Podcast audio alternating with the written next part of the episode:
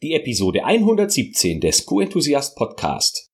Heute geht es um meine Learnings aus dem letzten Quartal und was du daraus lernen kannst.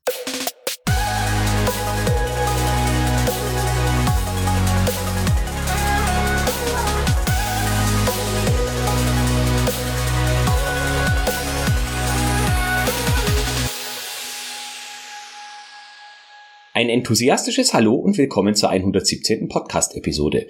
Ich bin Florian Frankl und dies ist der Podcast mit der QM-Umsetzungsgarantie. Heute wird es keine großen Qualitätsmanagement-Tipps geben, sondern eher so eine Art Quartalsrückblick. Wenn du also heute auf die Qualitätshacks hoffen solltest, ist es möglicherweise nicht die richtige Episode für dich und du gehst lieber eins weiter zur 118, wenn sie denn dann schon veröffentlicht wurde. Meinen heutigen Quartalsrückblick möchte ich mit einem Feedback starten, das ich auf Facebook bekommen habe. Und zwar ist das von Almina Almina. Sie schreibt, toller Podcast. Habe ihn eben abonniert und jeden Tag zur Arbeit höre ich mir eine Folge an. Wirklich toll. Bitte unbedingt weitermachen. Ich hatte am Anfang das Problem, dass ich nicht wirklich einen messbaren Output hatte, beziehungsweise ein Erfolgserlebnis, da die Abteilung leider als unnötige Kostenstelle gesehen wird. Zwar ist die Reklamationsquote gesunken, die Qualität gestiegen und Audits wurden bestanden, aber das beste Erfolgserlebnis in dieser Abteilung ist es, von den Produktionsmitarbeitern zu hören, hey, hier tut sich was. Es hat sich so viel gebessert und es wird einfacher. Vor allem, wenn es abteilungsübergreifend gelebt wird. Danke für die vielen Folgen, die mich immer wieder daran erinnern, warum ich den Job gerne mache. Almina, Almina, vielen Dank für dieses Feedback via Facebook. Ich habe dir ja separat schon darauf geantwortet. Und wenn auch du mir, egal über welche Plattform, ein Feedback geben möchtest, immer hier damit. Jetzt zum Quartalsrückblick. Es geht um das zweite Quartal 2020, also die Monate April bis Juni. Jetzt sind wir Ende Juni, aber es wird sich nicht mehr so arg viel tun. Wenn du die Episode hörst, ist bereits der erste siebte. Ich nehme die zwei Tage früher auf. Und natürlich stand das letzte Quartal im Zeichen des Coronavirus. Nun hatte ich das Glück, dass ich für eine Firma arbeite, die systemrelevant ist und äh, unsere Produkte wurden in einem sehr großen Maße, da wir auch sehr stabil produzieren und verschicken konnten, von unseren Kunden, gerade im außereuropäischen Ausland, nachgefragt. Ähm, was für mich ganz besonders entscheidend waren, war die Phase, in denen wir ähm, entwickeln mussten, welche Hygienemaßnahmen für uns die passenden sind. Ganz spannend war dabei, dass wir diese Hygienemaßnahmen implementieren wollten und aus unserer Sicht mussten, bevor die Behörden ihrerseits soweit waren, selbst diese Hygienemaßnahmen den Firmen und den Einzelpersonen aufzuerlegen. Für uns galt als allererstes, die eigenen Personen von den externen Personen, die unser Werk regelmäßig besuchen, wie Postboten, wie Lkw-Fahrer und so weiter zu schützen. Eine weitere wichtige Maßnahme neben der Trennung unserer äh, internen von den externen Mitarbeitern war auch die interne Trennung, wirklich zu schauen, Leute ins Homeoffice zu bringen und auch die Leute, die im Hygienebereich und im Labor arbeiten, dass die möglichst in Schichten mit getrennten Arbeitsplätzen ähm, ähm, ausgestattet oder darin organisiert sind, damit es möglichst wenig Überschneidungen und ähm, ja Infektionsfälle gibt. Bisher hatten wir auch noch keinen einzigen, was sehr sehr gut ist. Klar war für mich, dass äh, bestimmte Maßnahmen nicht sehr populär aufgenommen werden. Zum Beispiel, als wir die Kantine geschlossen haben und nur für Produktionsmitarbeitende geöffnet ließen. Aber es gab keine wirklichen Beschwerden. Alle haben verstanden, dass es besondere Situationen sind und besondere Maßnahmen auf diese Situation als Reaktion folgen müssen. Natürlich haben wir bei der Implementierung des Hygienekonzepts davon profitiert, dass wir intern schon ein starkes Hygienekonzept haben. Denn wir stellen ja Basisprodukte für Säuglingsnahrung her und hatten deswegen schon einen Vorteil, was das Bewusstsein für Hände waschen und desinfizieren, Haarnetze, Badbinden und Mundschutz und so weiter betrifft. Herausfordernd war natürlich, diese Dinge wie Desinfektionsmittel und Mundschutz in ausreichender Menge äh, zu uns zu bekommen. Natürlich gab es gerade am Anfang auch Engpässe, als äh, gefühlt alle Welt Mundschutz brauchte und sie auch in Kliniken beispielsweise zwischenzeitlich ausgegangen sind. Das war also ein besonderer, eine besondere Herausforderung auch für unseren Einkauf. Und in dem Zusammenhang hatten wir einmal die Situation, dass wir ähm, sagen wir mal, zum zweiten Drittel, bevor dann die ersten Lockerungsmaßnahmen von der Bundesregierung öffentlich gemacht wurden, hatten wir ein ähm, Angebot bekommen. Und zwar eine Firma, die uns gesagt hatte, äh, wir können sie mit Mundschutz beliefern. Wir haben jetzt vorrangig Kliniken beliefern müssen. Jetzt können wir mit Lebensmittelunternehmen anfangen. In nahezu unbegrenzter Menge können wir ihnen Mundschutz liefern. Wir fanden das natürlich großartig und haben unseren Bestand dann schon gesichert gesehen. Aber als wir dann die Masken zu 7,40 Euro je Stück, je zwei Stück geliefert bekommen haben, gab es das große Erwachen. Das war dann in Anführungsstrichen wirklicher China-Mist, voll mit Fremdkörpern, schlecht verarbeitet, also Dinge, die man im Hausgebrauch vielleicht gerade so akzeptieren würde, aber ganz bestimmt nicht in einem sensiblen Hygienebereich. Wir haben die dann auch wieder zurückgehen lassen, haben eine Neulieferung bekommen, die war dann auch von deutlich besserer Qualität, auch immer zwei Stück eingeschweißt und da sieht man schon, dass also erstmal versucht wird, auch ein Stück weit Profit aus der Situation zu schlagen, was ich persönlich nicht wirklich gut finde.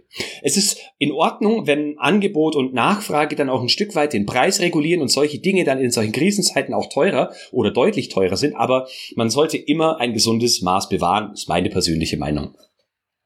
Was jetzt das Qualitätsmanagement betrifft, hatten wir natürlich Einschränkungen, was den Auditbetrieb betrifft und auch was Besuche bei Lieferanten oder Besuche von Kunden bei uns betrifft oder Reisetätigkeiten unserer Vertriebsmitarbeitenden. Und so hatten wir im Laufe des zweiten Quartals 2020 insgesamt nur drei Audits. Es waren, ich glaube, doppelt so viel geplant.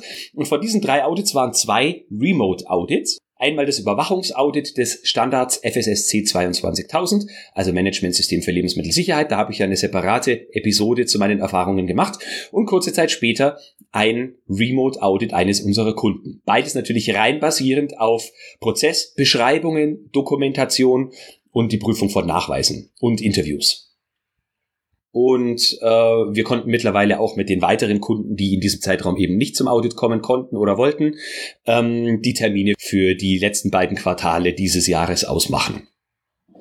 Eine spannende Erkenntnis für mich war das Verhalten von Kunden, das ich mit meiner mittlerweile 14 Jahre währenden Erfahrungen im Qualitätsmanagement fast schon als typisch bezeichnen möchte. Es gibt verschiedene Kundengruppierungen, vielleicht ist es jetzt außerhalb des Lebensmittelsektors ein bisschen anders, aber ich erfahre das regelmäßig so, dass es kleine Kunden gibt, die dankbar für unseren Service sind und die von uns auch noch was lernen können, weil wir sind ja wirklich ein hochprofessionalisiertes und modernes Industrieunternehmen. Dann gibt es die äh, kleinen bis mittelgroßen, die meinen, sie hätten die Weisheit mit Löffel gefressen und sobald es irgendwelche Dinge gibt, die in der Branche rumgeistern, egal ob das jetzt eine Pandemie ist oder irgendwelche Chemikalien, die angeblich jetzt total äh, sagen wir mal, negativ im Trend sind und wo man jetzt das Augenmerk seit neuestem legt, die glauben immer, dass sie die Vorgaben diktieren können und als einzige wissen, wie es wirklich funktioniert. Das sind auch diejenigen, die von uns zu Beginn der Pandemie erwartet haben, dass wir ihnen Statements ausfüllen und Fragebögen zurückschicken, in denen zum Beispiel steht, wir garantieren ihnen für die nächsten sechs Monate die Lieferfähigkeit gewährleisten zu können.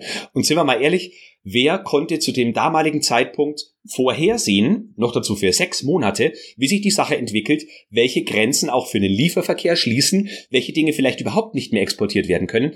Das kann kein seriöser Mensch machen und somit empfinde ich persönlich auch solche Kundenanfragen als nicht seriös. Ein paar davon haben wir ignoriert, ein paar haben wir mit Allgemeinplätzen abgespeist und letztendlich kamen da auch keine Nachfragen mehr. Und dann gibt es natürlich noch die dritte Gruppe und das sind die sagen wir mal in Anführungsstrichen, die guten Kunden. Das sind selber auch Profis, die wissen, wie man ähm, Qualitätsmanagement betreibt, die wissen, wie man Krisenmanagement betreibt. Die haben uns eher mit Informationen versorgt, als uns mit irgendwelchen Anfragen zu bombardieren und haben versucht, ihr Know-how an uns weiterzugeben und uns Empfehlungen dafür zu geben, was wir tun sollten. Natürlich auch ein paar Vorgaben, gerade was irgendwie den Lkw-Verkehr betrifft oder so, um ihr Personal und ihr Werk auch zu schützen. Ich weiß nicht, wie da so deine Erfahrung ist mit deinen Kunden, die möglicherweise nicht aus der Lebensmittelbranche kommen. Wäre ganz spannend, wenn du mir da vielleicht mal einen kleinen Umriss gibst, wie sich die Kundenanfragen während der Pandemiezeit bei dir verändert haben. Außerdem war noch ganz interessant das Verhalten von Behörden.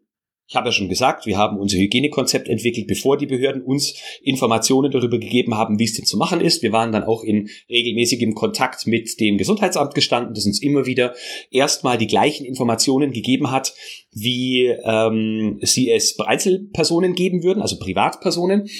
Ähm, erst ein paar Wochen später kam dann die erste Anfrage von der Behörde, die dann gesagt hat, eh, Milay, ihr seid ein systemkritisches, äh, ein systemkritisches Unternehmen, das Lebensmittel und Säuglingsnahrung herstellt und sie haben uns dann auch einfach Fragen gestellt, zum Beispiel wie, welche unterschiedlichen Produkte könnt ihr über euer normales Portfolio hinaus liefern? Also zum Beispiel hatten sie explizit gefragt, ob wir in der Lage wären, größere Mengen an Milch zu Milchpulver zu verarbeiten, was wir nicht könnten, ohne unsere Produktion in größerem Maße zu verändern. Aber das war ganz interessant, dass äh, die Anfrage wirklich kam, um halt im Ernstfall, also falls es wirklich darum geht, dass Molkereien reihenweise ausfallen und wirklich die Milchmengen, äh, sagen wir mal, weggeschafft und konserviert werden müssen.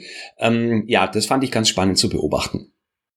So, jetzt habe ich über zehn Minuten über Corona gesprochen. Jetzt äh, möchte ich die weiteren Ausführungen eher auf meine Tätigkeit als Q-Enthusiast beziehen und dir noch erklären, was sich da so im letzten Quartal bei mir getan hat. Hm, ich habe Ende letzten Jahres angefangen, verstärkt an meiner Präsenz zu arbeiten, egal ob im Podcast oder auf der Webseite oder auf YouTube. Und äh, im Vergleich zum letzten Jahr kann man ganz gut sehen, dass die Anzahl an Interessenten und Besuchern schon deutlich gestiegen ist. Also ich werde hochgerechnet aufs Ende des Jahres ungefähr 110.000 Besucher beziehungsweise Hörer oder Zuschauer auf den einzelnen Plattformen haben. Und jetzt geht es mir nicht nur darum, möglichst viel Menschen zu erreichen, weil das mein Ego stärkt, sondern je mehr Menschen ich mit meinen Themen erreiche, umso eher kann ich etwas Positives für das Qualitätsmanagement und seine Wahrnehmung in der Außenwelt tun. Und das ist ja letztendlich das, worum es mir geht. Ich möchte ein Stück weit dafür sorgen, dass sich die Sichtweise auf das Qualitätsmanagement und auch das Verhalten von Qualitätsmanagern soweit, sagen wir mal, verändert, dass wir ein natürlicher Bestandteil des Wirtschaftens in Unternehmen werden mit dem Ziel, dass Produkte und Dienstleistungen besser werden und wir somit in der Lage sind, die Gesellschaft langfristig für unseren kleinen Bereich zu verändern. Verstärkt habe ich ab Mai angefangen, an meinem YouTube-Kanal zu arbeiten und es treibt die ersten zarten Knospen, in dem zum heutigen Tag die Abonnentenanzahl auf knapp 100 gestiegen ist. Ist jetzt noch nicht so mega, aber ich bin mir sicher, wenn ich da weiter dranbleibe, wird das Ganze steigen und die Zahl an gehörten Minuten hat sich im Vergleich zum Anfang Mai schon verdoppelt. Jetzt gab es noch ein paar Veranstaltungen, die eigentlich geplant waren für den Anfang, die Mitte und das Ende des Jahres. So hatte ich zum Beispiel im Mai meinen ersten digitalen Vortrag für die Duale Hochschule Baden-Württemberg. Dort habe ich einen Vortrag gehalten über Qualitätsmanagement in der Lebensmittelindustrie. Und ähm, wie gesagt, das Ganze war digital äh, war mein erster Vortrag digital dieser Art. Es war ein bisschen anders, als wenn man ein Webinar hält. Es waren auch mehr Teilnehmende, als ich es normal gewöhnt bin. Es waren 70 StudentInnen, die dort teilgenommen haben, und zwar der Wirtschaftswissenschaften. Und es war ganz spannend, welche Fragen die dort gestellt haben. Unter anderem eine Frage, die ich häufig gestellt bekomme von Menschen, die nicht im Qualitätswesen arbeiten. Ja, wie komme ich denn ins Qualitätswesen? Also es war eine der wichtigsten Fragen, die ich natürlich auch ausführlich beantwortet habe. Für den Rest des Jahres sind dann noch zwei weitere Vorträge und ein Workshop geplant, sowie ein fester Lehrauftrag für Qualitätsmanagement an der Fakultät für Elektrotechnik, ebenfalls an der Dualen Hochschule Baden-Württemberg in Friedrichshafen. Die Vorträge und Workshops, die ansonsten geplant waren, wurden jetzt entweder teilweise verschoben oder finden erst im November statt und man muss erst beobachten, wie hoch die Teilnehmerzahl ist und was die Bundesregierung dann wieder erlaubt. Oder sie wurden verschoben und auf digital umgeplant. Ähm, das wird also nochmal spannend sein, wie sich die Seminarveranstalter und die Konferenzveranstalter dort aufstellen, welche Plattform genutzt wird. Und da bin ich mir sicher, darf ich mich auch noch in die ein oder andere Plattform neu einarbeiten, die ich bisher nicht kenne. Aber man kann ja immer nur dazulernen. Für mich persönlich noch ein ganz spannender Punkt ist der Start der Q-Enthusiast Akademie. Da arbeite ich im Moment unter Hochdruck daran. Ich werde nächste Woche dir mehr Informationen zum Start der Academy geben können. Das wird auch über eine separate Domain vonstatten gehen und ich werde dort Online-Kurse verbunden mit Präsenzveranstaltungen oder Webinaren zu unterschiedlichen Themen anbieten. Ich plane drei unterschiedliche Kurspakete ja, mehr gibt's dann da nächste Woche, wenn ich offiziell die Academy ins Leben rufe. Meinen Quartalsrückblick möchte ich jetzt noch beenden mit einem kleinen Appell. Natürlich stellt man jetzt fest, dass die Pandemiezeit von vielen Unternehmungen genutzt wird, um sich digitaler aufzustellen. Oder wenn sie schon digitale Unternehmen sind, weil sie auch digitale Produkte an den Markt bringen, dass sie sehr marktschreierisch auftreten und sagen, wir haben hier die beste Qualitätssoftware, die beste Webinarplattform, die beste Online-Kurssoftware und und und. Äh, also das sprießt quasi wie Pilze aus dem Boden und auch da sind ein paar, sagen wir, eher zweifelhafte Angebote mit dabei, die eher der Firma, die das Produkt anbietet, nützen, als den Menschen, die es tatsächlich in Anspruch nehmen. Aber mein Appell gilt dir, wenn du dich bisher noch nicht mit der Digitalisierung großartig beschäftigt hast und glaubst, dass wir wieder zurück zur Normalität, was das Geschäftsleben betrifft, gehen können. Und ich bin der Meinung, das wird nicht klappen. Also all diejenigen, die glauben, jetzt machen wir mal ein paar mehr Online-Konferenzen und danach wird alles wieder so, wie es vorher war. Ich bin mir sicher, das wird nicht der Fall sein. Wir werden unsere Art und Weise, wie wir Geschäfte machen, egal ob das im, Q, im Qualitätsmanagement ist oder im Business allgemein, das wird sich verändern. Es ist nur die Frage, wie schnell, wer mit dabei ist und wie genau das aussieht. Wenn du jetzt immer noch zögerst und nicht anfängst, deine Prozesse digitaler zu gestalten, dann weiß ich nicht, wie lange du noch warten möchtest, um endlich damit loszulegen. Es gibt so viele Tools, die du nutzen kannst, die sehr wenig oder gar kein Geld kosten, bei der die Beschäftigung damit und der Start in diese Software so unglaublich einfach ist und die Software, mit denen, die ich bisher auch schon vorgestellt habe oder wo ich auch die CEOs im Interview hatte, das ist nur ein kleines Beispiel. Es gibt so viele da draußen, die ich persönlich auch noch nicht kenne. Also Beschäftige dich mit der Materie. Es ist jetzt eine super Zeit, wo auch alle Prozessbeteiligten so offen für digitale Veränderungen sind wie noch nie zuvor. So, das war mein Rückblick auf das zweite Quartal 2020. Ich hoffe, da war zumindest etwas Spannendes, wenn auch nicht fachlich Lehrreiches für dich dabei. Und ich würde mich freuen, wenn du nächste Woche zu Episode 118 wieder mit am Start bist. Nun wünsche ich dir noch eine wunderbare restliche Woche Bleib gesund und enthusiastisch und denk immer daran, Qualität braucht kluge Köpfe. So wie dich.